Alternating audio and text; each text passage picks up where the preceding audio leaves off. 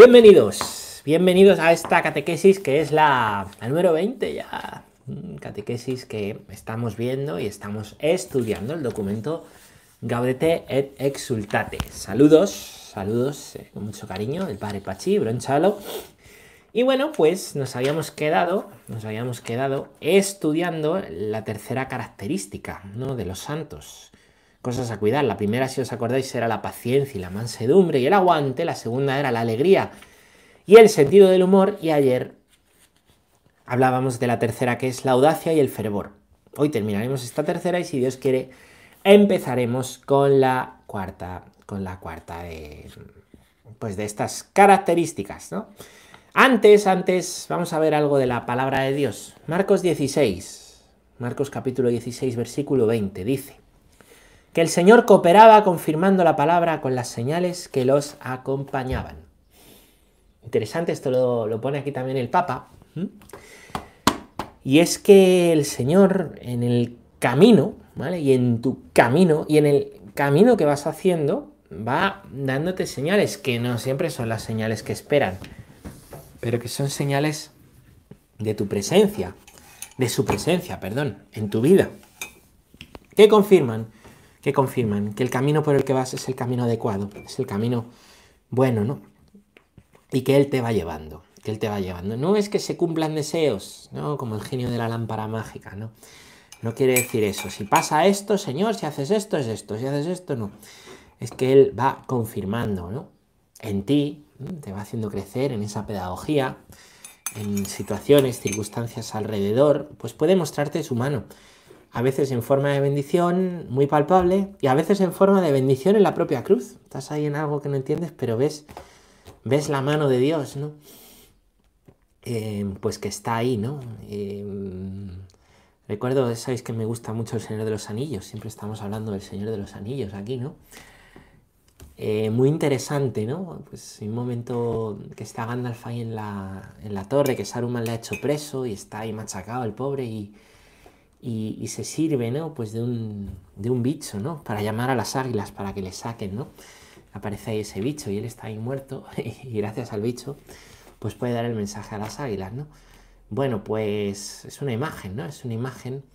Así podríamos decir que que actúa la providencia. No es que te vaya todo bien, es que Dios siempre te abre un camino, se abrirá un camino de salvación, ¿no? Va confirmando en tu vida el camino que llevas, lo va haciendo.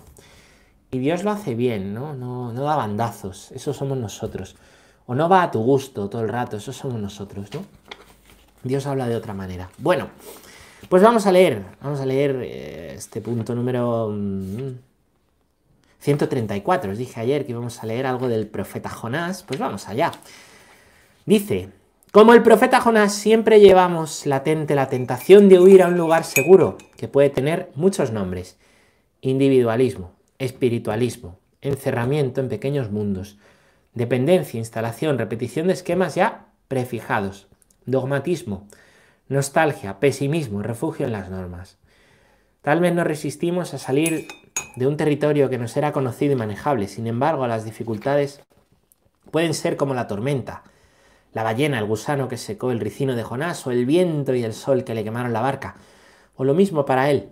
Pueden tener la función de hacernos volver a Dios, que es ternura y que quiere llevarnos a una itinerancia constante y renovadora. Lo que os decía, ¿no? Dios siempre bendice, aunque lo hace no del modo que esperas. Rompe tus esquemas, lo puede hacer así, ¿no? Jonás es un libro muy corto, tiene tres capítulos. Y en tres capítulos, anda que no le pasan cosas, ¿no? Aquí los enumera, ¿no? Va en el barco y hay una tormenta. Después le echan la culpa y le tiran al mar y se le come la ballena. Después ya cuando sale, pues se, se pone ahí bajo la sombra de un ricino y llega un gusano y, y mata al ricino y, y se seca el ricino. O de repente, pues nota la brisa, el sol, ¿no? Que le quema la cabeza. Dices, pobrecillo, en tres capítulos no le pueden pasar más cosas. Sin embargo, todo eso, todo eso, todo ese mal, Dios lo transforma en bien. Dios lo transforma en bien, ¿no? Bueno, tentación de, de la comodidad o de huir a un lugar seguro. Le pasó a Jonás. Quedarse siempre acomodado en tus esquemas, en tus cosas. ¿Sabéis a quién le pasó? Al cura de Ars. Qué curioso, el cura de Ars, patrono de los sacerdotes diocesanos, Qué curioso, ¿eh? Pues hubo un momento en que le dio la tentación de huir y se iba del pueblo, se iba de Ars. Pero si pasaba todo el día en el confesionario, 16 horas dicen que pasaba en el confesionario, pues, pues le dio la tentación de huir. De huir, ¿no? Y, no se fue por el encuentro, ¿no? Con un niño, una historia bonita. Em, pues quería como una vida más contemplativa, un monasterio, ¿no? Bueno, curioso, curioso, es que los santos tienen también tentaciones, ¿no? Eh, y bueno, pues la tentación puede ser o quedarse ahí donde estaba o, huir a otro lado, cada persona es de una manera. ahí entra el discernimiento, ver qué pide Dios a cada uno. A Jonás le pidió irse y al cura le pedía quedarse. Eso ya es el discernimiento, la voluntad de Dios sobre el camino de cada uno para la santidad. Claro, a veces queremos que esto sea cuadrado, que sea así o así. Pero es que Dios no lo hace así siempre, ¿no? Él lo que sí da es estabilidad. Y lo que sí habla es a través de signos de paz, ¿no? Se le puede aprender a escuchar, ¿no? Bueno, bueno, bueno, dice algunos nombres de la tentación de huir. Individualismo. ¿A dónde huye el individualismo? Hacia ti dentro, hacia ti mismo. Tú. Espiritualismo. ¿A dónde huye? A, mm, como ese gnosticismo que hablábamos, una vida ideal, pero poco aterrizada, una fe muy de teoría, pero no práctica. Encerramiento en pequeños mundos, ¿no? Tener escape, escape y yo, pues ante lo que sufro en la vida, tengo aquí mi, mi castillo, mi santuario, donde nadie entra, ni siquiera Dios, y ahí encuentro compensación. Dependencia. Depender de algo o de alguien. Depender de es que si esto no es así, sin estas circunstancias o esta persona en mi vida, se me cae la vida, ¿no? Se me cae la vida de Dios, me refiero. Instalación y repetición de esquemas ya prefijados. Es que siempre se ha hecho así. Bueno, eh, vamos a ver, el hábito no es malo, tener hábitos y rutinas no es malo, ¿vale? Porque eso fragua la virtud. Pero mm, el miedo a salir, el miedo a dejar de hacer cosas nuevas, por Dios, por el Evangelio, el miedo a, a cambiar esquemas, ¿no? Pues puede también ser una huida. Instalarte en lo que conoces, ¿no? Dogmatismo el dogmatismo, los dogmas, lo mismo digo, son buenos. Los dogmas son, ¿eh? como decíamos, que me gustó el ejemplo aquel de las ventanas para ver a Dios. Pero quedarse instalado en un dogmatismo mm, incapaz de acercarse al otro, no es que vayas a renunciar al dogma, ¿no? sino quedarte en la letra, en la ley. Em, lo que te lleva pues a no, a no darte, a no ser audaz, a no buscar evangelizar, ¿no? Estar instalado. Mm, nostalgia. Ay, es que antes. Es que antes, cuando la sociedad era cristiana, es que antes, con el otro cura, con el otro catequista, oh, es que antes, cuando... Nostalgia tampoco es malo añorar, digo, decir, reconocer cosas buenas en tu vida, ¿no? Pero instalarse. Estamos hablando de instalarnos. Pesimismo, esto sí es malo. ¿Para qué vamos a hacer esto si no va a venir nadie? ¿Para qué vamos a ir a evangelizar a la plaza si no, si no se paran? ¿Para qué vamos a hacer un cursito en la parroquia de Alfa? ¿Pero para qué vamos a...? Pesimismo, pesimismo, oye, pues ya sabemos los frutos. ¿No sabéis el cuento ese del paraguas? Un pueblo que quería que lloviese y le dicen al cura, vamos a pedir lluvia. Dice, venga, pues vamos a hacer una novena. Y el último día de la novena, una misa en la plaza. Una misa en la plaza. Y, y hacemos eh, pues esa misa para pues, pedir la lluvia a Dios. Y... Muy bien, muy bien. Pues, pues nada, hacen la novena ocho días yendo a misa a la parroquia. El noveno día, misa en la plaza, llegan todos y aparece el cura con capucha y paraguas. Y todos riéndose de él. ¿Pero dónde va, padre? Pero no le estamos pidiendo a Dios que llueva. Bueno, pues, pues, pues eso, pesimismo. Refugio en las normas. Parecido a dogmatismo, pero no con el, con la norma, ¿no? Muy bien. Pues, pues nada, todo eso pueden ser refugios en los que nos instalamos, nos quedamos, ¿no? Tal vez nos resistimos a salir de un territorio que no será conocido y manejable. Y es que tendemos a instalarnos en lo conocido, en lo manejable. Eso, fijaros, yo como cura he visto que te hace muy libre la, la disponibilidad y la obediencia. Esto nos pasa a los consagrados, claro. Nos pasa a los consagrados, ¿no? Em, saber que hoy estoy aquí, pero mañana puedo estar allí, te hace libre, a mí me hace libre de mí mismo, de pensar, pues claro, a mí me veces digo, ¿qué querrá Dios? ¿Querrá que me quede? ¿Querrá que me instale? ¿Querrá que salga? ¿Querrá como Jonás? ¿Querrá como el cura de Ars? Y yo tenía ese dilema. Y a mí lo que me ayuda ahí es la, la obediencia. Pues mira, lo que diga el obispo, si el obispo de repente me dice sal o quédate, pues mm, eso es muy liberador. Creo que en las familias eso se llega a través del diálogo, a través del diálogo y de, ¿no? ver, eh, ya no, hombre, de cara, no como la vida de un sacerdote, que te vas a ir a otra parroquia a hacer el matrimonio, pero sí en ese instalarnos en las comunidades de la vida, en ese perder fuelle, en ese entre nosotros, con los hijos, en la propia fe. Ahí lo que ayuda mucho es el diálogo. El diálogo y la apertura de corazón es muy liberadora, muy liberadora, y el dejarse corregir de cuando nos estancamos, instalamos en nosotros mismos, decirnos la verdad con caridad. Vamos a leer el punto número 135, que dice que Dios siempre es novedad. Nos empuja a partir una y otra vez a desplazarnos, a ir más allá de lo conocido hacia las periferias y las fronteras. Nos lleva allí donde está la humanidad más herida y donde los seres humanos, por debajo de la apariencia de la superficialidad y el conformismo, siguen buscando la respuesta a la pregunta por el sentido de la vida. Dios no tiene miedo, no tiene miedo, Él va siempre más allá de nuestros esquemas y no teme las periferias. Él mismo se hizo periferia. Por eso, si nos atrevemos a llegar a las periferias, allí lo encontramos. Él ya estará allí. Jesús nos primerea en el corazón de aquel hermano, en su carne herida, en su vida oprimida, en su alma oscurecida. Él ya está allí. Podemos instalarnos también en eso, ¿no? En no ver a Dios en el hermano. En pensar, ya se encargará otro, ya lo hará otro ya lo hará otro, ¿no? Dios nos empuja a salir hacia quien lo necesita. Eso sí, el Evangelio es así, ¿no? El Evangelio em, está claro que a lo mejor a ti no te van a dar un país nuevo para irte de misión, una parroquia nueva para irte, ¿no? Pero te pone gente alrededor que, pues, que necesita del Evangelio, de la palabra de Dios. Necesita de tu ayuda. Necesita de, de las, las obras de misericordia corporales y espirituales, ¿vale? Y ahí estás tú, ahí estás tú. Y ahí hay que hacer un esfuerzo por salir de nosotros mismos. ¿Qué voy a pensar? ¿Le voy a incomodar? O ya lo hará otro, o a lo mejor no es tan necesario, o, para qué va a valer, o... Ahí estás tú, ahí estás tú. Bueno, pues Dios nos empuja, ¿no? Y por eso hay que estar, la, audacia y el fervor requieren también estar atentos, ¿no?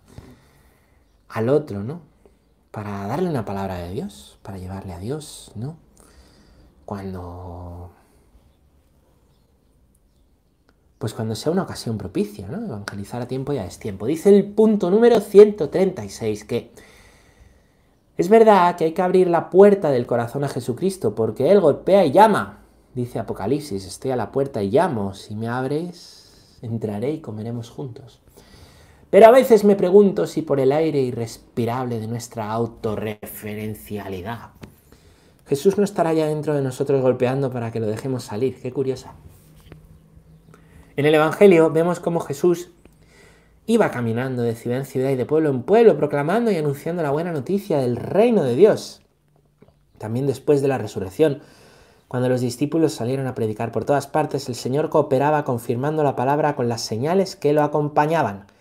Esta es la dinámica que brota del verdadero encuentro. Esto es muy novedoso, ¿no? Porque siempre nos han contado esa imagen, siempre, ¿no? De, que viene del Apocalipsis, como vemos, ¿no? De Dios llamando a la puerta del corazón y si tú no le abres, o si hay alguna habitación que no le abres, que queda oscura y no se la presentas y no se la entregas. Esto, pues yo lo, digo mucho en las predicaciones de niños, ¿no?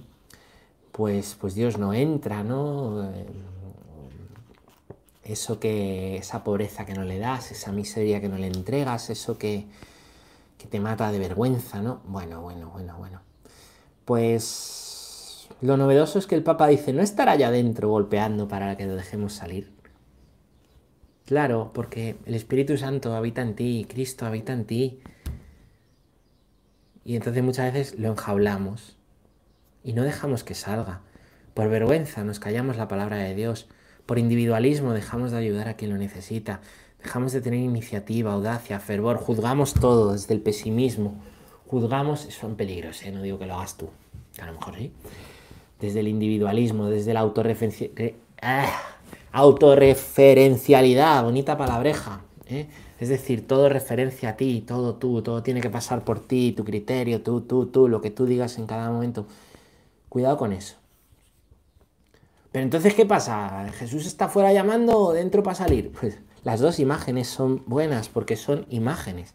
Las imágenes expresan realidades que existen, ¿vale? Entonces, las dos valen, ¿no? ¿Dónde va Dios? ¿Dónde va Jesús? ¿Delante tuya, detrás tuya, a tu lado? Pues las tres imágenes son buenas. Puede decir que va a tu lado y lleva tu cruz, que va adelante y te precede, o que va detrás, que no deja de estar contigo cuando no le ves. Toda imagen que habla de una realidad del Evangelio puede valer y las que parecen opuestas valen, ¿no? Valen porque Dios es tan grande que no terminamos de abarcarle. Entonces, no es mentira que Dios esté a la puerta y llame, pero tampoco es mentira que le encerramos en nuestra autorreferencialidad y que muchas veces dejamos de hacer cosas por Él y por el Evangelio. Y Él está deseando y no le dejamos. Punto número 137. Hola.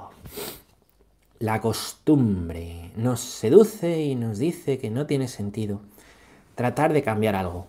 Que no podemos hacer nada frente a esta situación que siempre ha sido así y que sin embargo sobrevivimos. A causa de ese acostumbrarnos ya no nos enfrentamos al mal y permitimos que las cosas sean lo que son.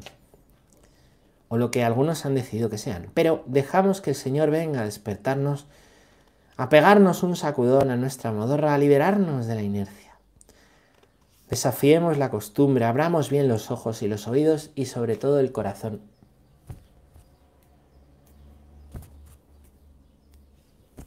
Para dejarnos descolocar por lo que sucede a nuestro alrededor y por el grito de la palabra viva y eficaz del resucitado.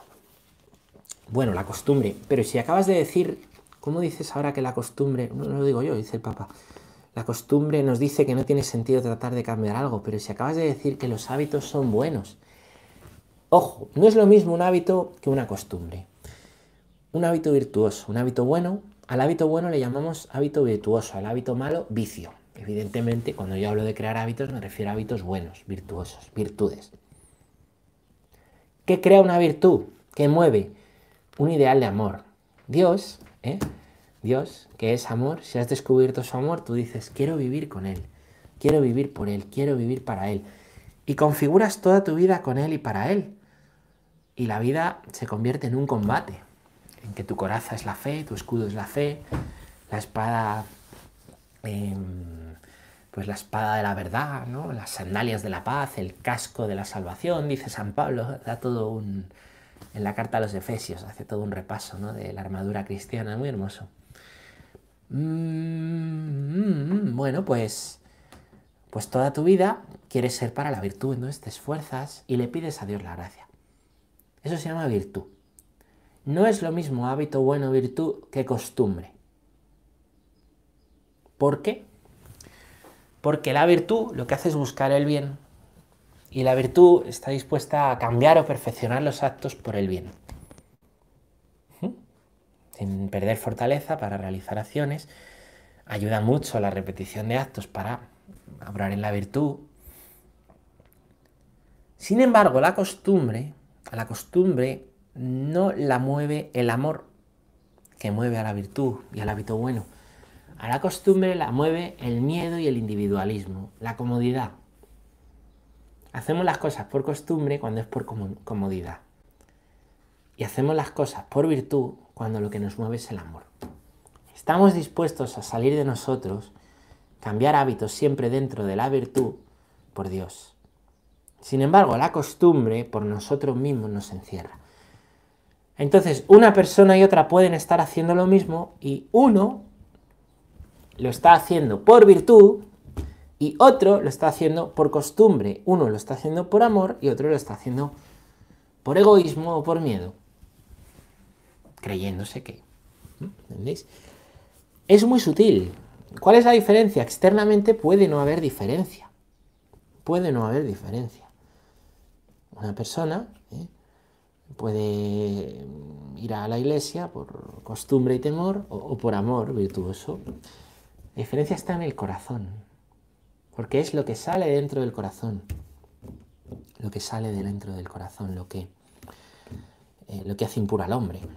¿Mm? Por eso el Señor no nos pide, ahora que estamos leyendo el Sermón del Monte, cambiar meramente lo externo o vivir los mandamientos externos, que está claro, o vivir los mandamientos ampliamente, no matar, no robar, sino que no, nos dice, ¿no? Lo sutil, la intención, el fondo del corazón. El adulterio no es irse con otra, con otro, ya con el pensamiento, dice Jesús. Y así va enumerando los mandamientos de Moisés y va llevándolos más allá. ¿Entendéis la diferencia entre costumbre y virtud? Es importante, es importante. La virtud salva, la costumbre mata. La virtud renueva, la costumbre apoltrona. No es lo mismo, ¿vale? Y una virtud puede convertirse en costumbre. ¿Mm? Punto número 138 dice, nos moviliza el ejemplo de tantos sacerdotes, religiosas, religiosos y laicos que se dedican a anunciar y servir con gran fidelidad, muchas veces arriesgando sus vidas y ciertamente a costa de su comodidad. Su testimonio nos recuerda que la Iglesia no necesita tantos burócratas y funcionarios, sino misioneros apasionados, devorados por el entusiasmo de comunicar la verdadera vida. Los santos sorprenden, desinstalan, porque sus vidas nos invitan a salir de la mediocridad tranquila y anestesiante. Claro, cuando... Es que la vida de un santo te denuncia, igual que la palabra de Dios te denuncia. La vida de un santo te denuncia, igual que la palabra de Dios te denuncia. ¿Mm? ¿Sí? Pues claro, cuando tú vives instalado en ti y ves que otro no, pues te pueden mover y decir, tate, que estoy aquí. O puedes decir, mírale, si es que no hace falta tanto, que exagerado, ya, se cansará, ya se caerá, ya se la pegará, ya se la pegará. Pues, a lo mejor se la tiene que pegar en alguna cosa, pero tú también te la tienes que pegar un poco, ¿no? Ese juicio. Bueno, pues nada, aquí qué bonito, ¿eh? Nos dice tantos sacerdotes, nos da aquí un cariño el Papa. Religiosas, religiosas que salen, se dedican a anunciar con fidelidad y luego también nos da un tirón de orejas, un palo, ¿eh? un palo. La iglesia no necesita tanto burócratas y funcionarios, sino misioneros apasionados. Claro, dirá. No está diciendo sacerdotes, religiosos, religiosas y laicos. Son los buenos y...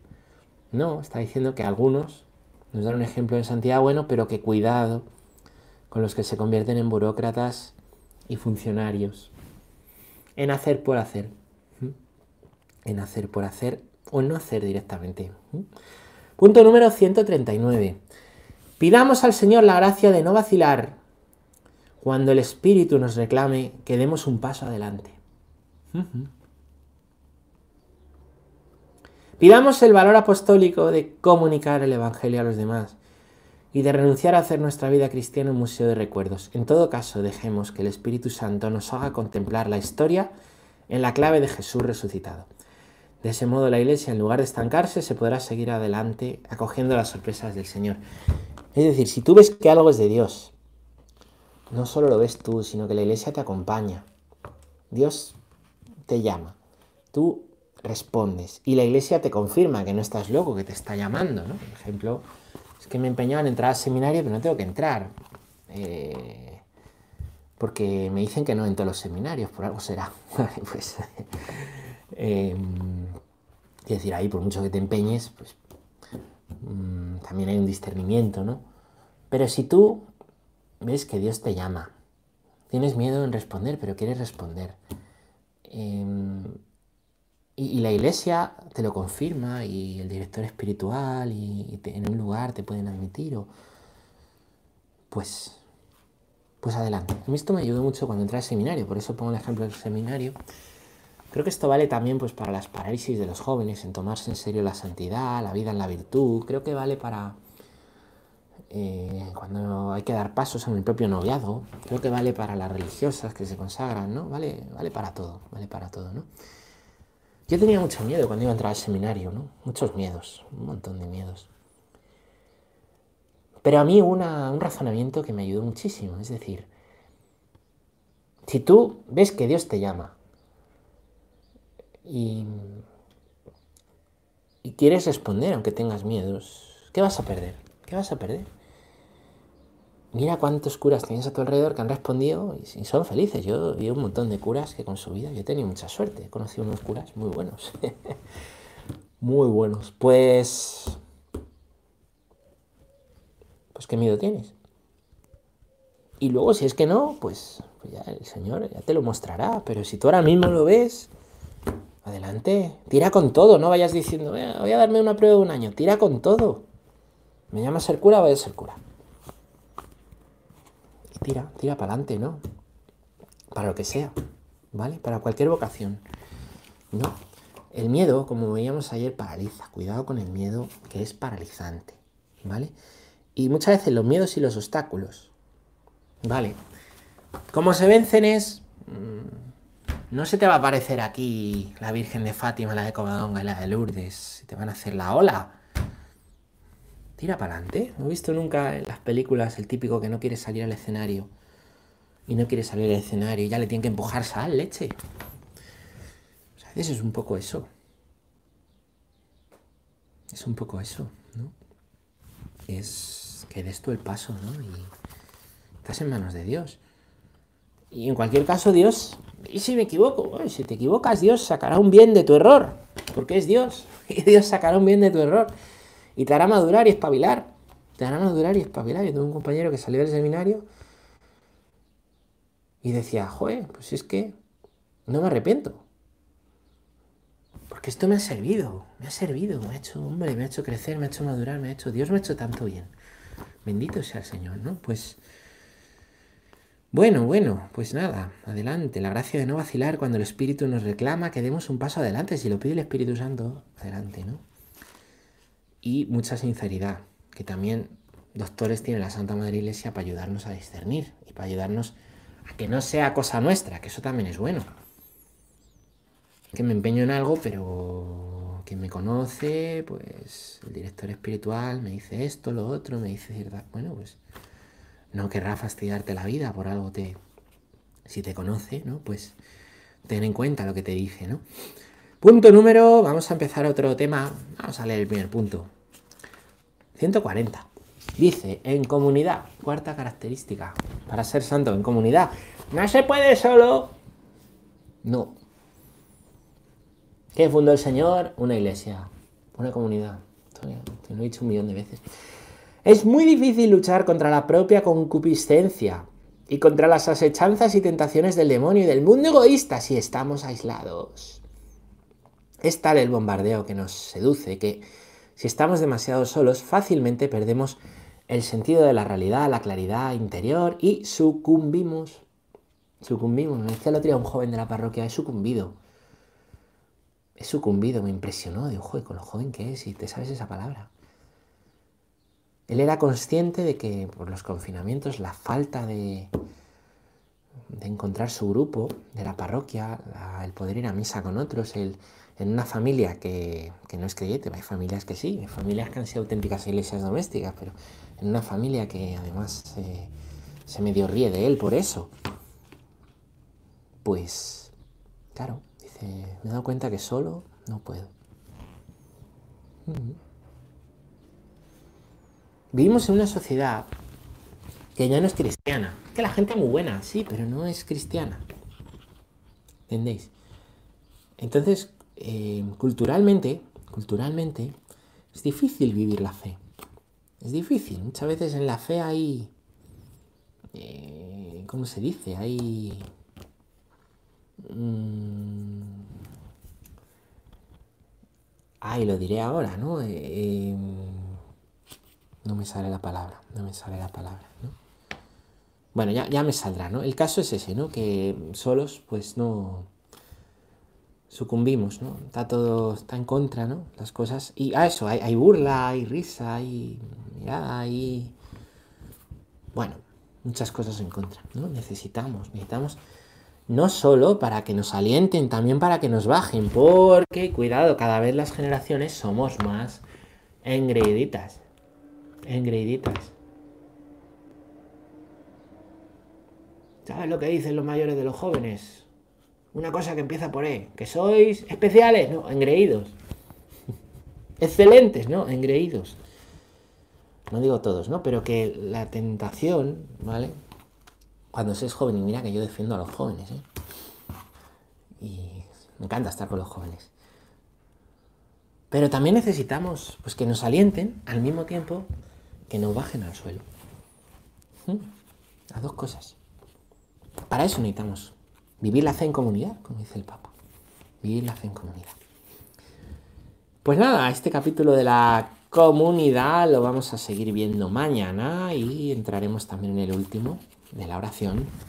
Si Dios quiere, nos vemos aquí con el, lo diré ahora, capítulo, episodio número 21, ¿vale? Sobre esta exhortación de la santidad. Espero que haya sido ayuda y que Dios os bendiga la paz.